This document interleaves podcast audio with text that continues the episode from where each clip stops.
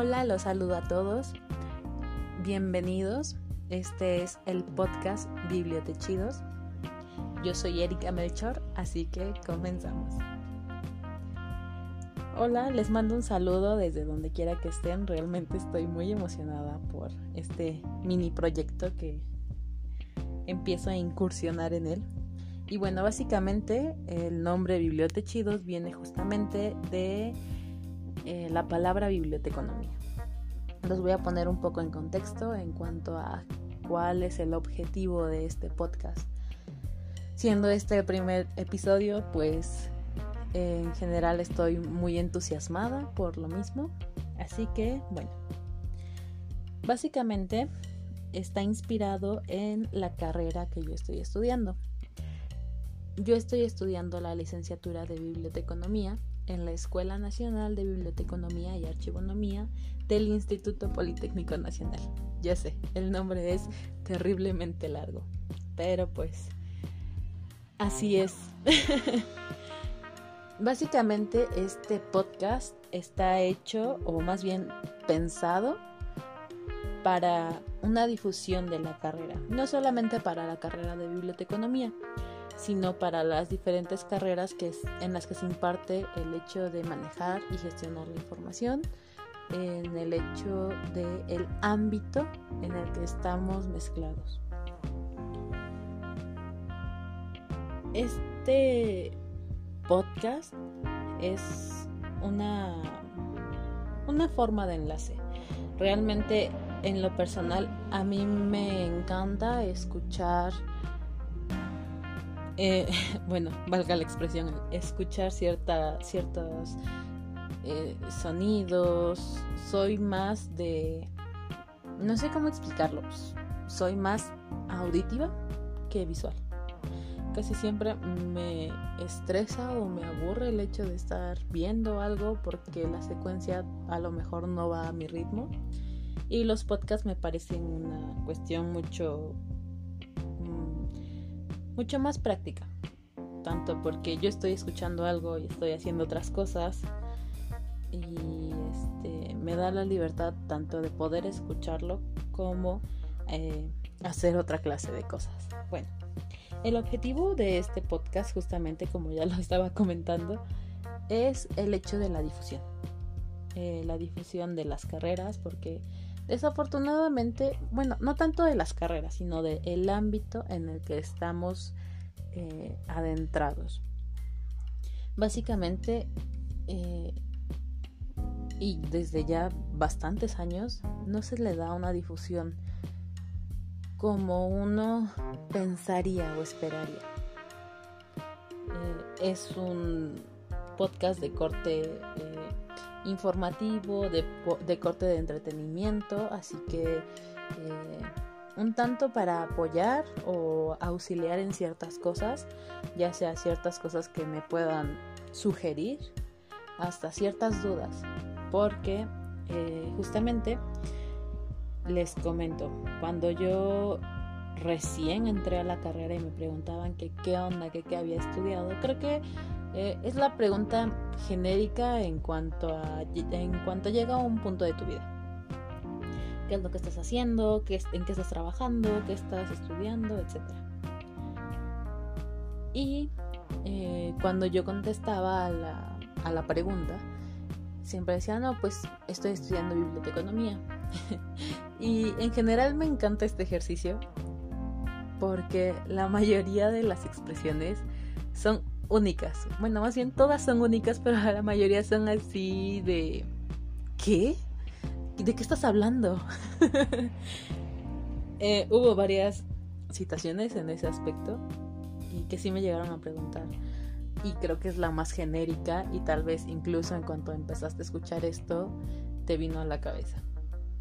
Ah, o sea, estás estudiando para acomodar libros cosa que resulta un tanto...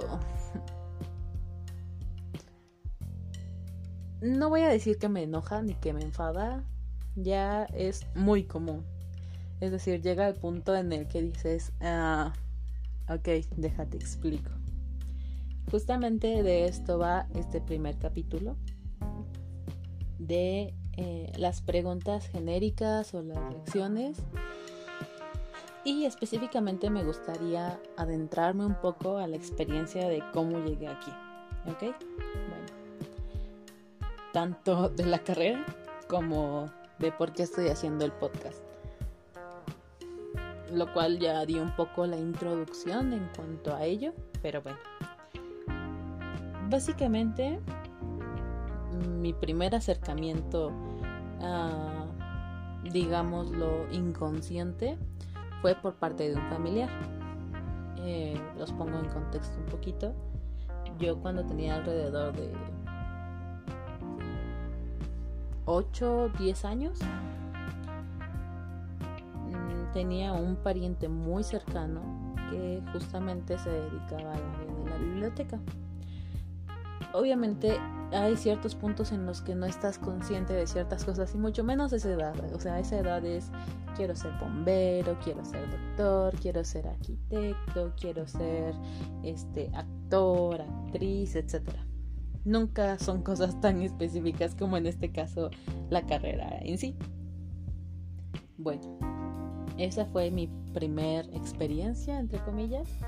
Cosa que curiosamente cuando entré a la carrera me dijeron, ah, pues es lo mismo que estudié esta persona, este pariente. Y yo, oh, wow, en serio, y por eso íbamos, oh, oh ahora tiene todo sentido.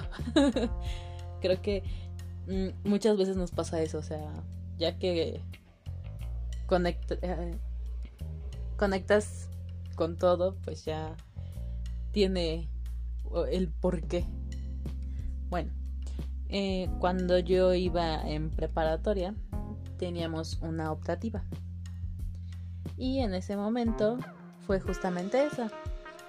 Y la idea pues era coincidir con unas amigas eh, para pues echar relajo, ¿no? Lo que uno acostumbra hacer en la prepa. Eh, básicamente desde el momento en el que entré a la optativa me encantó y tal vez hay mucha gente que no lo ve, o a lo mejor es mi forma muy romántica de verlo, pero me encanta el hecho de poder gestionar información. Porque, bueno, no es la única carrera que lo hace, no es la única carrera que permite esta clase de cosas, pero sin embargo es la que le da un cierto valor. Y eso a mí me tiene fascinado. Eh, el hecho de poder gestionar información, de poder brindar ayuda a los demás y que aparte tiene un concepto bastante, eh, digamos, desinteresado. El hecho de ayudar a la gente a cambio de nada, bueno, entre comillas, ¿no? Eventualmente nos adentraremos en esos temas, pero primordialmente es eso. Y sí, justamente después de esta optativa fue más o menos eh, a principios de la prepa, me parece. Y terminando dije, esto me agrada mucho como para no intentarlo. Y yo recuerdo que yo dije, pues, o sea, el problema de que aparte eh, los papás, ¿no? ¿Qué van a decir? Las, las amigas, los amigos, etcétera realmente como una persona que ya pasó por esa clase de situaciones, por el hecho de no saber qué hacer en ese punto de tu vida, porque aparte ni siquiera eres capaz de ver con un poquito más de crítica, un poquito más de trasfondo las situaciones. Y el hecho de tomar eh, ya sea una decisión de trabajar, estudiar, etcétera, eres muy pequeño desde mi punto de vista para esa toma de decisión si tú te consideras una persona madura, capaz y que realmente sabe lo que quiere y está muy decidido, es una persona muy objetiva, mis felicitaciones. Porque en ese entonces yo estaba así de que, ok, no sé qué hacer, pero esto, por esto sí me arriesgo, ¿sí me explico? Bueno. Eh, eventualmente pues entré, hice mi examen como todo me quedé y sentí una satisfacción tan bonita porque yo recuerdo que había hecho exámenes en otras universidades para otras cosas Y desde el momento en el que conocí a un profesor, que por cierto, eh, profesor Luis, si es que algún día llega esto a sus oídos, muchas gracias. Porque yo recuerdo que estaba tan emberrinchada con esto, bueno, digamos emberrinchada como una cuestión entre comillas, que yo le pregunté, oiga, ¿y usted dónde estudió? En dónde se formó como profe bueno, como bibliotecario. Y cuando me dijo la escuela, cuando me dijo en dónde estaba, eh, de dónde había salido, fue así de que, ok, no hay más, yo voy a estudiar ahí. Y afortunadamente se me hizo. Bueno, aparte no, no, es, no es por fortuna, es por cuestión de dedicación, de esfuerzo. Creo que es como todo en la vida, o sea, si no te esfuerzas, si no trabajas, si no eres perseverante con ciertas cosas, no vas a llegar a tu objetivo. E incluso es bastante gratificante porque sabes todo el trabajo que conlleva, todo lo que va atrás de eso. Este, al menos llega a ser muy satisfactorio. Bueno, volviendo al tema, eh, hice varios exámenes a varias universidades y no me quedaba y no me quedaba y yo era así de que es que eso no me interesa, yo quiero entrar a esta. Y sí, o sea, definitivamente iba tan concentrada y tan metida en esto que me quedé. Y afortunadamente han sido experiencias muy bonitas, muy gratificantes, en donde si tú o X persona está en una situación en la que se siente mal y más ahorita en estos tiempos de pandemia que créeme que nos pegan eh, casi siempre es cuestión de actitud y del hecho de saber que si no estás bien ahí no te quedes ahí ok casi siempre era como que un una cuestión bastante interesante porque yo sentía que daba todo y no recibía nada. O sea, era decir que es que lo doy y no doy en el clavo. Y en cuanto entré a la carrera fue así de que... ¡Pum! O sea, todo por dentro de mí estalló. Empecé a conectar muchas cosas.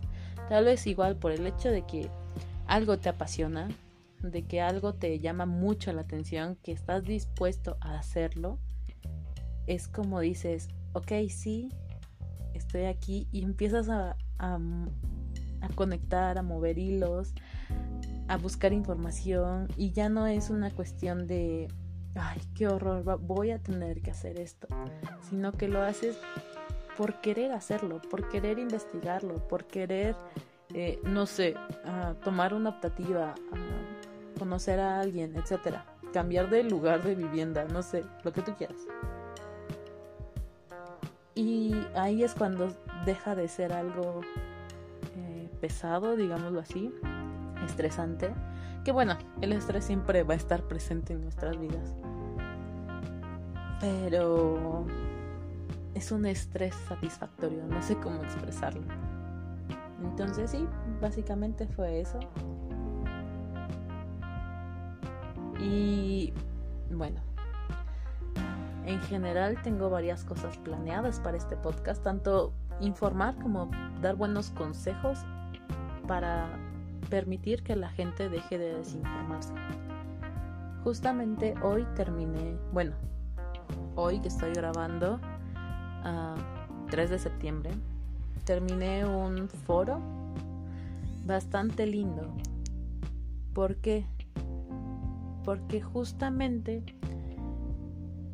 es una cuestión que se está hablando. Realmente no quiero platicar mucho, no quiero profundizar porque no quiero malinformarles. Pero es una cuestión de cómo ayudar a la sociedad en general a, enseñarle a informarse. Cosa que realmente estuvo un poco en discusión porque no es enseñar, no es alguien, no significa enseñar o la palabra que ocupan es alfabetizar, que justamente estoy de acuerdo con eso. Alfabetizar suena como alguien que realmente es nulo en sus capacidades de... Y digo, estamos hablando de una cuestión social. Es súper diversa, súper diversa. Entonces va a haber gente que realmente sí requiere más apoyo que otras personas. Va a haber gente que incluso te retroalimente en ese aspecto. Pero el objetivo es ayudar a la sociedad en general a informarse. Pero informarse de una forma crítica, enseñarles o no, no voy a usar la palabra enseñarles porque volvemos a lo mismo. No me parece la palabra más adecuada para eso. Pero sí el hecho de poder auxiliar, el poder dirigir a la gente a información que realmente le es de que tiene un cierto respaldo, que tiene una cierta cuestión de verdad y más en esta época. Pónganse a pensar. Ustedes tienen su celular, su pantalla, este, bueno, televisor, su computadora, su laptop, un radio, eh, no lo sé, cualquier cosa. Y tienen acceso a una información. Así es como tienen acceso a este podcast, así es como tienen acceso a desarrollar, al menos en este tiempo de adaptación, a desarrollar ciertas actividades que antes se hacían eh, eh, en otras circunstancias. Entonces, considerando eso, ¿cómo podemos ayudar a que esas herramientas te hagan llegar a información que realmente sea útil, que realmente tenga un criterio, que realmente tenga un respaldo y que te haga ser crítico de ello, que te haga pensar, que te haga reflexionar. Y bueno, no lo sé, pero eso me encanta. El hecho de poder hacer que la gente sea crítica. Velo desde un lado un poco individual si tú te pones a buscar información de educación, política, este, economía, lo que tú quieras, y empiezas a ver diferentes perspectivas, vas a poder decir, ok, sí, voy de acuerdo con A en esto, pero no en esto. Estoy de acuerdo con B totalmente y con C para nada. Y si A y B tienen buenas ideas, ¿Y si las juntamos? ¿Y si tal vez tomamos esto y quitamos esto? Entonces, según mi criterio, puedo intuir que, puedo deducir que, y es una forma bastante básica de hacer un criterio bastante general. Digo, es una explicación un tanto burda, pero es una forma fácil, entre comillas, lo voy a dejar como para explicar las cosas. Entonces todo esto es lo que me encanta. El hecho de saber que hay gente que se preocupa porque la demás gente sea más consciente, más crítica. Y bueno, en general estoy abierta para sus propuestas en cuanto a, en cuanto a preguntas. Eh, la intención es tanto ser un poco bromista como ser informativa, como brindarles ciertas cuestiones que a lo mejor ustedes no sabían y les puede llegar a servir en su día a día.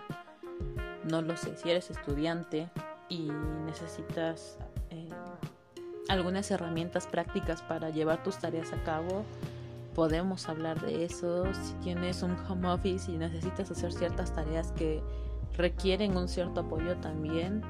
Y sobre todo, brindar una cuestión un tanto más hacia la biblioteconomía de sugerencias de libros. Eh, digo, hay mucha gente que ahorita está pasando por situaciones bastante difíciles y a mí en lo personal el hecho de que me den un consejo, de que me den un espacio para poder este, expresarme, me encanta. Entonces tal vez este es su pequeño chismógrafo. Hablemos un poco. Bueno. Básicamente eh, puse unas cuantas preguntas bajo la mesa. Bajo la mesa. Ay, sí, claro. O sea, en el piso. Ah, no es cierto, sobre la mesa. Disculpen. Puse varias preguntas sobre la mesa acerca de las cuestiones más generales de las cuales me preguntan. Casi siempre eh, volvemos a la pregunta de qué estudias, biblioteconomía. Ah, ok, ¿y qué es biblioteconomía? Bueno, ahorita eh, soy estudiante de la licenciatura. Voy un poquito más a la mitad de la carrera. Que si lo pienso me da un pánico terrible porque en cuanto entré dije es que son bastante... Es tiempecito, es dedicarle y si es un tiempo bastante, pues no muy largo, no muy corto, pero sí es un plazo de tiempo, o sea, si es inversión de... y ahorita que siento que ya estoy a mediados, poquito más, así, más para salida que para la entrada, yo estoy así de que, Dios mío, ¿cómo pasa el tiempo tan rápido ya? Toda una señora en cuanto a mis expresiones. Pero sí, te das cuenta que pasan las cosas súper rápido, ni siquiera te dan tiempo de procesarlas y aparte son como que cosas bastante extrañas y, y felices y llenas de experiencia. Bueno, el punto es que es la biblioteca. Eh, procuraré no desviarme mucho, pero bueno. Mm, pues básicamente en términos generales y en lo que llevo de la carrera, casi siempre la expresión más corta es gestionar información eh, de cualquier tipo, bueno, de cualquier soporte físico, ya sea un libro, una revista, cosas de que CDs, eh, ciertas características en cuanto al soporte, pero siempre y cuando contenga información lo suficiente como para tener un, un rango, digamos, digamos así, para poder volver a encontrarla, es lo que se considera. Bueno, en general es eso. Pero volvemos a lo mismo yo no creo que el hecho de la palabra bibliotecología se centre solamente en las bibliotecas o en los centros de información. Creo que podemos ir un poquito más allá. Digo,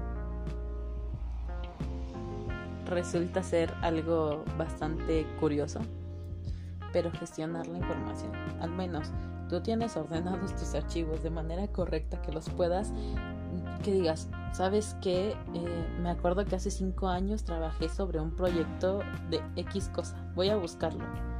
Y lo encuentras y sabes dónde está y te acuerdas y realmente tienes una cuestión de organización al 100. Es algo así de simple. Bueno, desde mi punto de vista. Entonces,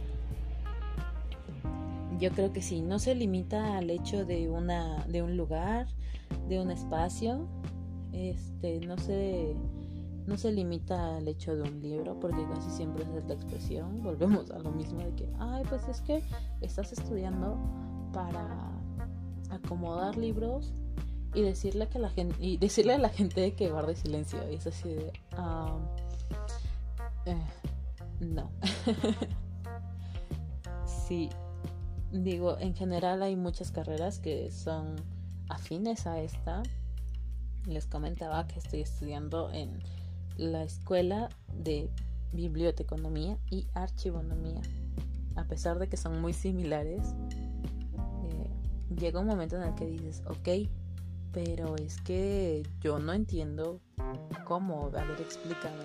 E incluso entre nosotros es como que es tan parecido pero tan diferente a la vez porque son ah, objetivos totalmente diferentes, a pesar de que están como que al margen uno de otro. Bueno, básicamente otra de las preguntas que me hacían era cómo se puede usar en el día en el día a día. Y volvemos a lo mismo. A el hecho de poder ayudar a la gente a consultar información que realmente tenga un respaldo. E incluso en una de las muchas clases que llegué a tener, tuve una maestra que nos dio la oportunidad, porque sí, o sea, es realmente son cuestiones de oportunidades, la oportunidad de poder este tener una conferencia con una maestra magnífica en la cual nos explicaba, es que eh, no, no nos nos, nos, nos impone mucho eso. Nos impone mucho eso. El hecho de permitirnos ampliar nuestra visión. Bueno, al menos yo así lo veo. No nos vamos a quedar aquí encerrados y si es que esto se cierra no se hace nada. A ver, no. O sea, ya estamos en el 2020. Reacciona por favor, ¿no? Ahorita el hecho de hablar de solamente un libro físico, pues ya es como que resulta un poco un poco sesgado, digámoslo así. Este